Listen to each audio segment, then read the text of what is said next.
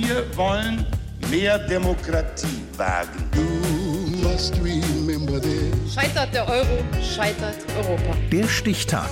Die Chronik der ARD. 29. April 1992. Heute vor 30 Jahren kam es in Los Angeles nach dem Freispruch mehrerer Polizisten zu schweren Gewaltausbrüchen und tagelangen Unruhen. Jetzt Otto. Rodney King ist fassungslos. You know, Können wir nicht alle miteinander auskommen, fleht er am dritten Tag der sogenannten Los Angeles Riots, der schweren Randale in der größten Stadt Kaliforniens. Die Geschichte des damals 27-jährigen Schwarzen ist der Ausgangspunkt der Unruhen. Rund ein Jahr zuvor war King angetrunken zu schnell gefahren und hatte sich eine Verfolgungsjagd mit der Polizei geliefert.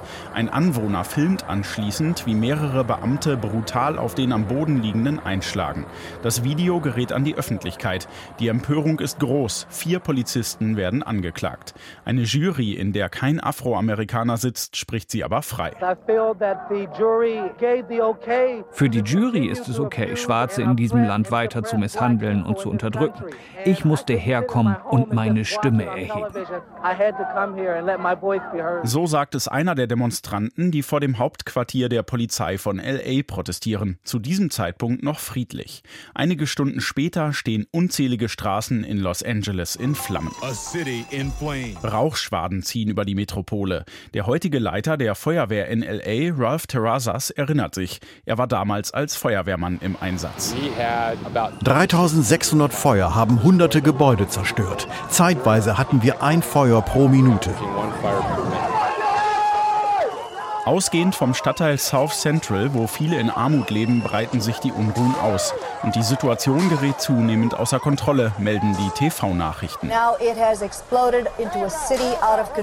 Schon bald geht es vielen nicht mehr um den ursprünglichen Protest. Banden gehen brutal aufeinander los und es werden Geschäfte geplündert. Einige Inhaber wehren sich mit Schusswaffen. Die Gewaltspirale dreht sich immer weiter. Die Unruhen weiten sich auf andere Städte aus. Am dritten Tag wendet sich der damalige US-Präsident George Bush Sr. in einer Fernsehansprache an die Nation. Die vergangenen Nächte in Los Angeles hatten nichts mit Bürgerrechten und Protest zu tun. Ich werde alles tun, um die Ordnung wiederherzustellen. Was dort passiert, muss und wird aufhören. Tausende Nationalgardisten und Soldaten werden nach Los Angeles geschickt. Vier Tage nach ihrem Ausbruch ebben die LA Riots schließlich ab. In der Stadt kehrt wieder Ruhe ein. Ein ARD-Reporter gibt im deutschen Fernsehen den US-Medien eine Mitschuld an der Eskalation. Mit ihrer Berichterstattung pausenlos live haben die lokalen Sender Öl ins Feuer gegossen. Wer noch zu Hause saß, sah die Kameras fast zuerst in die aufgebrochenen Geschäfte stürmen und bekam den Stein für das Schaufenster an der nächsten Ecke förmlich in die Hand gedrückt.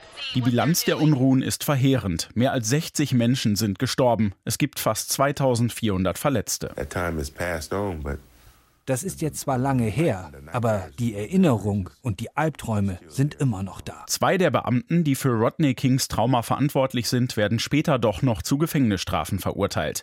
King selbst stirbt 2012. Unter Drogeneinfluss ertrinkt er in einem Pool. Seine Misshandlung durch die Polizei und der anschließende Freispruch für die Täter lösten die Unruhen in Los Angeles aus.